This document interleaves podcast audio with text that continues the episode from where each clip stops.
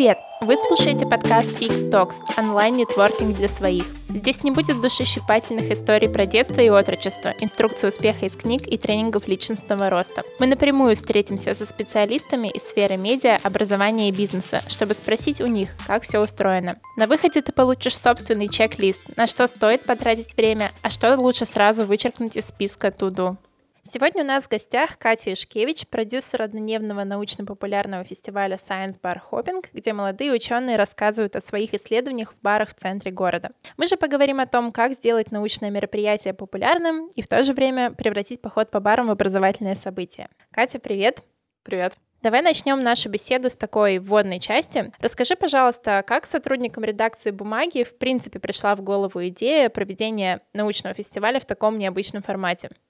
Ну, на самом деле, наша история отношений с научпопом достаточно давняя. Не первый день этим занимаемся. Я работаю с ребятами четыре года, но вся история с научпопом началась еще задолго до меня. Когда только появилась бумага как медиа, ребята стали задумываться о том, как можно монетизировать деятельность, и стали думать о том, что можно делать какие-то мероприятия. И в 2013 году, насколько я помню, впервые провели в Петербурге Science Slam. Это не совсем тот проект, о котором мы сегодня говорим, но, тем не менее, это тоже научпоп. Его в 2010 году придумал немец Грегор Бьюнинг. И формат заключался в том, что молодые ученые по 10 минут рассказывали про свои собственные исследования. А, мы начали делать это в Питере и в Москве. Затем у нас появился фестиваль «Кампус», вместе с петербургскими вузами и с представительством Евросоюза делали лекции университетских преподавателей на новой сцене Александринки.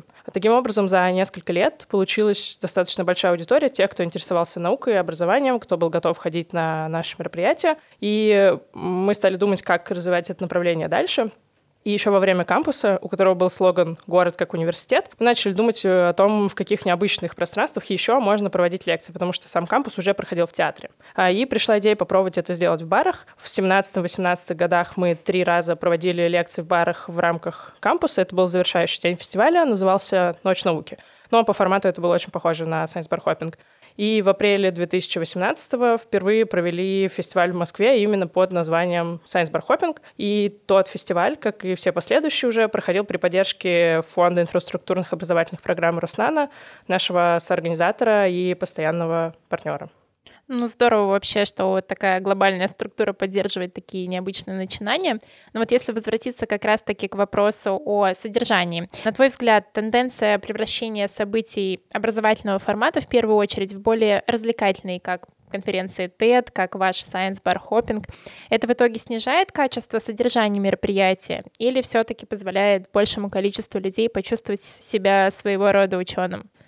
Мне кажется, это просто это просто очень разные форматы, то есть э, есть события образовательные, какие-то академические лекции серьезные, есть события научно-популярные. И это два разных типа событий, которые дают тебе разный уровень знаний. И что касается бархопинга, он позволяет приобщиться к науке людям, которые, возможно, вообще никогда не задумывались об этом. Они даже не знают, какую лекцию искать для того, чтобы на нее пойти. Они не знают, что гуглить. Они просто вообще, у них не было идеи сходить на что-то научное. И тут внезапно это что-то научное проходит в баре, и, по сути, бархопинг не конкурирует с другими научными лекциями, он конкурирует в голове людей с походом в кино, походом на выставку, ужином с друзьями. Они просто ищут интересный досуг на вечер. И понятно, что за 45 минут в баре вряд ли ты познаешь что-то глубокое и научное, но я думаю, этого достаточно для того, чтобы ты заинтересовался.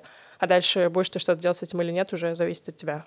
Да, это действительно здорово. Я бы сама с радостью провела таким образом время. Но вот если как раз-таки говорить о том, что лекции читают все-таки ученые, то как к формату относятся сами спикеры? Для них нет вот какого-то противоречия, как будут звучать серьезные темы в баре в оживленной шумной обстановке, хотя, может быть, обычно они делают свои доклады совершенно в другой обстановке.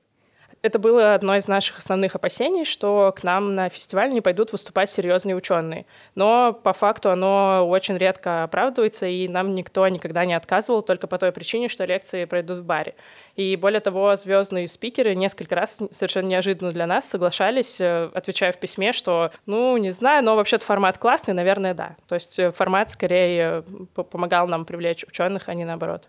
А вот среди тех, кого вам удалось привлечь, было больше представителей молодого поколения, или это также такой интересный опыт и для старших коллег? У меня тут есть э, что рассказать. Эм, нам никто никогда не говорил, что нет, я слишком стар для лекций в баре, я не пойду к вам. А, ну и нужно отметить, что мы все же стараемся сделать бар комфортной площадкой для выступления. Мы привозим туда оборудование, у ученых есть привычные им инструменты в виде презентации, экрана, кликера, микрофона и так далее. То есть, по сути, это не особо отличается от э, выступления в стандартном лектории.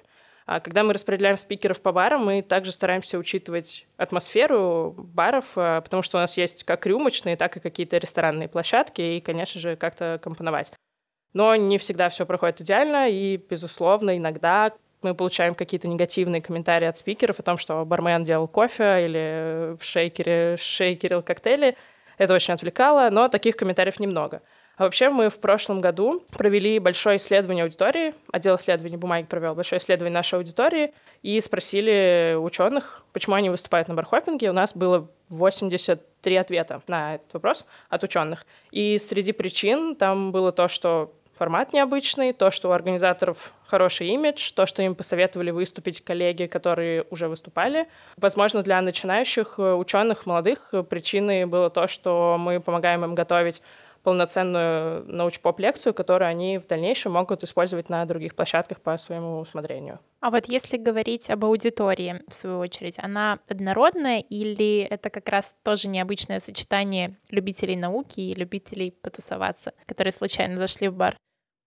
Кажется, что любитель науки и любитель потусоваться — это часто один и тот же человек, и как раз, наверное, это и есть типичный гость нашего фестиваля. А если серьезно, то есть несколько цифр любопытных тоже из того же самого исследования. Мы его проводили по итогам пяти фестивалей в трех городах, то есть это среднестатистическая выборка, и получили 600 ответов. Была как Google форма, так и глубинное интервью с гостями. И вот мы выяснили про аудиторию несколько интересных фактов. Чаще всего наши гости — это девушки. 70% аудитории — это девушки. У нас молодая аудитория. Три четверти наших гостей, э, им до 29 лет, от 18 до 29 лет. И еще у нас э, очень образованная аудитория, потому что более 70% имеют высшее образование, а еще 26, то есть практически все остальные, получают его сейчас. Обычно эти люди работают в маркетинге, IT, пиаре, образовании и науке, и большой сегмент еще занимают студенты. И еще мы спрашивали людей также вообще, почему они к нам приходят, за что они ценят фестиваль. И они говорили, что за возможность посещать лекции бесплатно, за то, что можно пойти в какие-то новые бары и кафе, куда так было сложно собраться, а тут вроде как и повод выдался, за возможность послушать спикеров э, из разных областей. И еще у нас есть гости, которые сейчас учатся в ВУЗе или занимаются наукой, они интересуются просто самим форматом научпопа, а, как мы это сделали, чтобы, возможно, применить это как-то у себя, или чтобы в следующий раз выступить на Science Bar Hopping в качестве спикера, рассказать про свою научную сферу. Вообще, мне кажется, это действительно очень здорово, что есть какое-то мероприятие, которое может собрать самые образованные кадры. Но в продолжение вопроса об аудитории я еще хотела бы задать следующее. Я знаю, что после начала предварительной регистрации у вас на сайте места на отдельные лекции сразу заканчиваются. Почему так происходит? Это хорошая реклама или, может быть, более интересные спикеры привлекают больше внимания к себе? Да, это правда, так было не с самого начала. На первом фестивале мы, конечно же, переживали, что не соберутся гости. В итоге все вышло нормально, но на последнем питерском фестивале регистрация на 37 лекций из 40 у нас закрылась за два дня до фестиваля. То есть, по сути, в последние пару дней уже особо некуда было регистрироваться. Мы используем для продвижения базовые инструменты, которые, я думаю, используют все люди, которые занимаются организацией мероприятий, рекламные посты, баннеры, публикации в СМИ — Хорошо работает рассылка по нашему сообществу, про которое я рассказывала в самом начале. Наше ядро, гости, которые с нами давно ходят на наши научпоп мероприятия. Мы также на последних двух фестивалях попробовали таргет настроить, и он привел нам 30% аудитории. И самый основной и мощный наш инструмент — это сарафанное радио, потому что 30% гостей отвечали в анкете, что они узнали о мероприятии от друзей или просто пошли с друзьями, или кто-то пригласил, и они пошли вместе, хотя вообще до этого никогда не слышали о фестивале. Вот если говорить о содержании, в том числе о рекламе мероприятия, какие вообще вы изначально цели ставили перед собой? Донести до посетителей какие-то серьезные научные идеи или все-таки больше окультурить досуг, привлечь большее количество людей к сфере научпопа? У нас была изначально заявленная миссия у проекта, сформулированная как популяризация науки среди горожан. И основными задачами было создать позитивный имидж профессии ученого — и внедрить формат посещения лекций в ежедневный досуг. То есть э, это то, о чем я говорила раньше, чтобы жители крупных городов наравне с походом в кино, театр и другими какими-то культурно-образовательными развлечениями рассматривали Science Bar Hopping. И мы хотели, чтобы науку в барах обсуждали с такой же страстью, как э, кино, политику или спорт. И как, на твой взгляд, вы справились с этой задачей? Ну, могу сказать гордо, что считаю, что да. За прошлый год мы провели четыре фестиваля в трех городах — Москве, Петербурге и Екатеринбурге. К нам суммарно пришло более пяти с половиной тысяч человек, и 64 площадки, бара и кафе поддержали нас и предложили свои локации для проведения лекций. А на прошлой неделе мы вместе с э, нашими соорганизаторами Фондом инфраструктурных образовательных программ Руснана получили премию «За верность науке» как лучший научно-популярный проект года. Я могу два слова сказать про эту премию. Это премия за популяризацию науки от э, Министерства образования при поддержке РАН и МГУ. То есть э, кажется, что да, мы, мы справились и продолжаем справляться. Я вас поздравляю, это правда очень здорово. Надеюсь, что все будет успешно и дальше. Но тогда бы я хотела спросить еще про такое подразделение, другой проект от бумаги. Это Science Slam. Чем вот он отличается, например, от Science Bar Hopping? В чем может быть разница позиционирования? Это, на самом деле, два достаточно разных проекта с разными охватами, их сложно сравнивать. Могу кратко сказать про оба.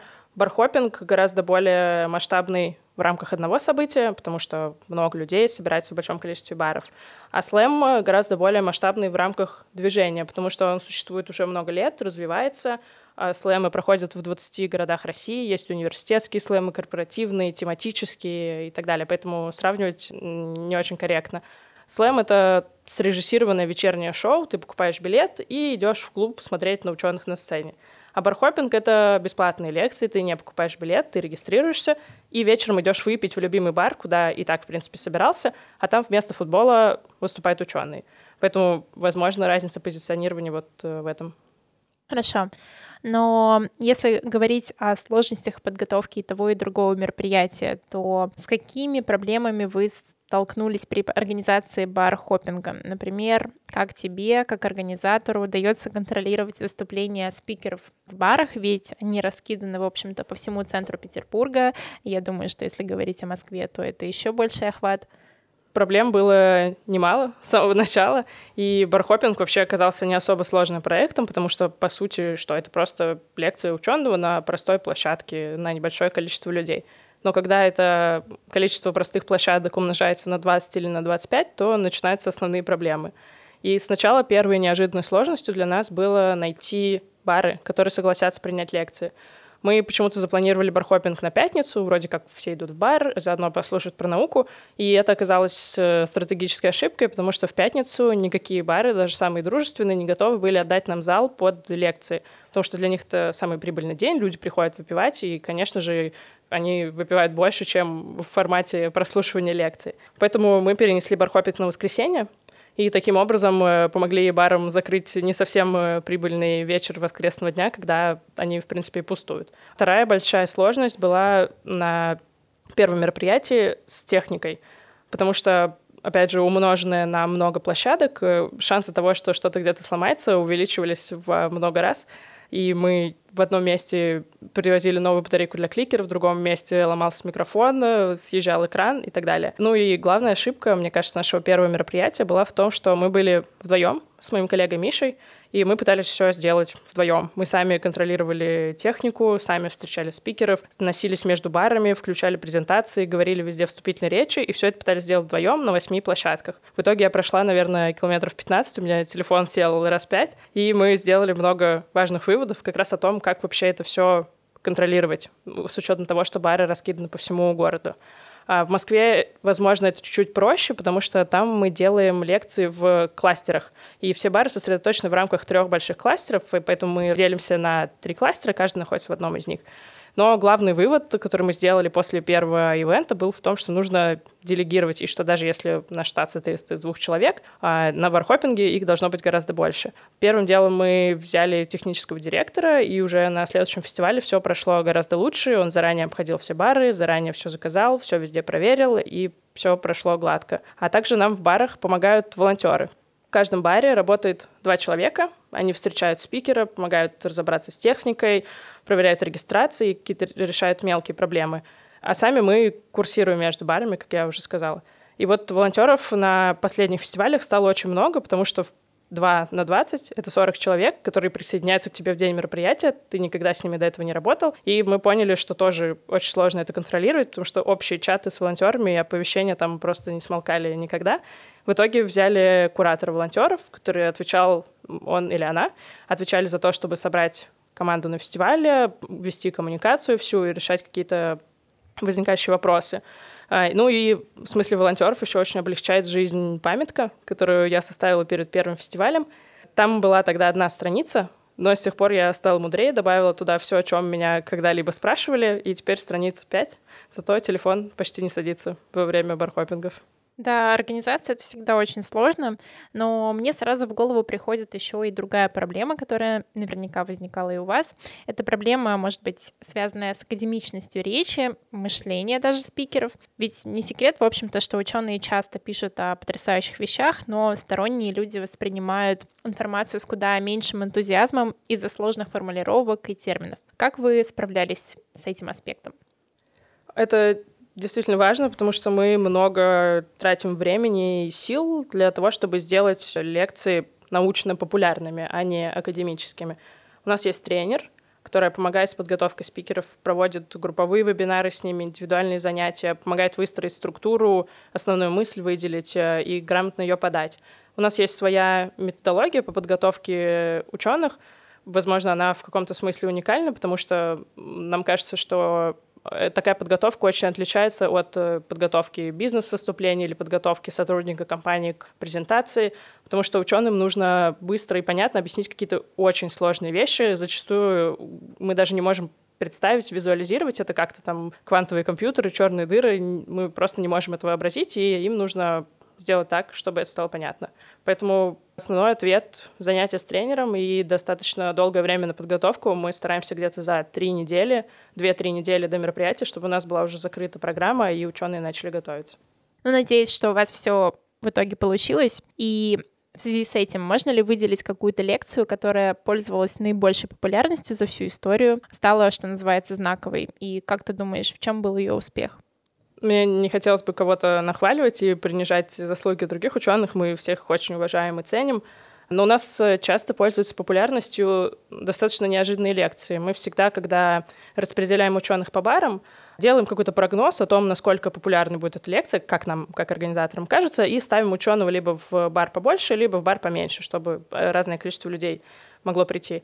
И мы почти всегда ошибаемся. Мы всегда ставим ученого в какой-нибудь маленький бар, и на него за полчаса закрывается регистрация. Мы думаем, боже, почему мы не поставили его в бар, где было 80 пест? Ну и наоборот, собственно, это работает примерно так же. А какие-то большие бары иногда приходится старательно промоутить, потому что мы немножко не предсказали реакцию аудитории лекции, которые наиболее популярны, наверное, это те люди, которых можно назвать учеными-хедлайнерами, а, какие-то известные популяризаторы, но на то они и известны, чтобы собирать побольше народу. Среди тех, кто выступал у нас, сейчас попробую вспомнить, наверное, Панчин, Вахштайн, Лурье, Крангаус, э, Дробышевский, Гельфант, и вот э, под, подобного уровня популяризаторы, наверное, собирают больше народу, чем молодые ученые, что логично. Понятное дело, что вот выступления, они могут быть осложнены рядом событий, которые связаны со спецификой мероприятия. Например, были ли у вас случаи, что кто-то перебарщивал с алкоголем в барах и мешал выступлению? Про алкоголь не было, но каких-то особо специфичных я могу вспомнить один э, забавный случай. Мы назначили бархопинг в 2018 году на 1 июля. И мы не думали, что в этот день наша сборная будет играть в 1-8 финала чемпионата мира с Испанией. А, и все бары, как вы можете догадаться, показывали этот матч, показывали футбол, но все клятвенно обещали нам, что закончат, обязательно закончат показывать все до начала лекции, мы все перенастроим и начнем вовремя. В итоге были добавлены 30 минут, все везде сдвинулось, просто все наши 15 точек сместились. И я помню, как во дворе Голицын Лофта, где у нас были около пяти баров, показывали футбол, там стояла огромная толпа, в этой толпе были и наши спикеры, которые тоже не особо торопились на лекцию, и наши партнеры, которые хотели досмотреть матч. В итоге все закончилось, мы выиграли, и половина этой толпы разбрелась по барам, мы начали с небольшой отсрочкой, но вот это было сложно предсказать и предугадать. Если я не ошибаюсь, в этом году тоже предстоит какой-то региональный чемпионат, поэтому надо будет быть осторожнее. Да-да, футбол уже не раз нас подводил. Я уже много раз приходила в бар и спрашивала, извините, вы показываете футбол? Они говорят, ну да, мы иногда показываем футбол. Я говорю, это не совпадает с датой нашей встречи? Они говорят, не-не-не, точно не будем ничего показывать в эту дату. И потом за неделю до мероприятия у нас так слетало около пяти баров уже, наверное, суммарно, потому что они говорят, слушайте, мы все-таки решили, что, наверное, будем этот матч показывать, не можем, к сожалению, лекцию провести. Так что, да, футбол — серьезный конкурент. Тогда, если говорить о планах на будущее, задам следующий вопрос. Какие вообще планы на перспективу у проекта Science Bar Hopping и как он будет развиваться в дальнейшем? У нас в этом году запланировано четыре фестиваля в апреле и в районе 1 сентября в Москве. Приезжайте. И в мае, и в ноябре в Петербурге. Приходите. Э, мы также планируем еще немного расшириться в смысле площадок. У нас было последний раз 20 баров, а сейчас будет 25. А, Еще одно направление, которое мы будем развивать, это наши подкасты с учеными. Мы в 2019 в дополнение к регулярным фестивалям запустили еще подкасты со спикерами. Разговаривали с ними про искусственный интеллект, старение, иммунитет, диеты и прочие вещи. Записали два сезона. А, и вот сейчас э, скоро начнем работу над третьим. То есть тоже будем продолжать это направление. Ну и будем продолжать делать так, чтобы о науке говорили в барах. Спасибо большое за приглашение на мероприятие. Мы обязательно с командой придем. Напоследок хочу задать еще один вопрос. Для наших слушателей мы составляем некий чек-лист туду в сфере самообразования. То есть в данном случае это посетить Science Bar Hopping. Назови, пожалуйста, три причины для того, чтобы это сделать. Во-первых, у нас много ученых с разнообразными темами. Я думаю, каждый в нашем огромном списке найдет что-нибудь для себя. Во-вторых, это шанс обнаружить бары, о существовании которых вы даже не догадывались, хотя, возможно, каждый день ходите мимо. Ну и в-третьих, это бесплатно, и вы ничем не рискуете. Да, спасибо большое. Я думаю, что это действительно достойные причины, чтобы посетить Science Bar Hopping. В свою очередь приглашаю вас на нашу конференцию TEDx, которая пройдет в марте, и надеюсь, что там мы и увидимся. Да, большое спасибо, обязательно.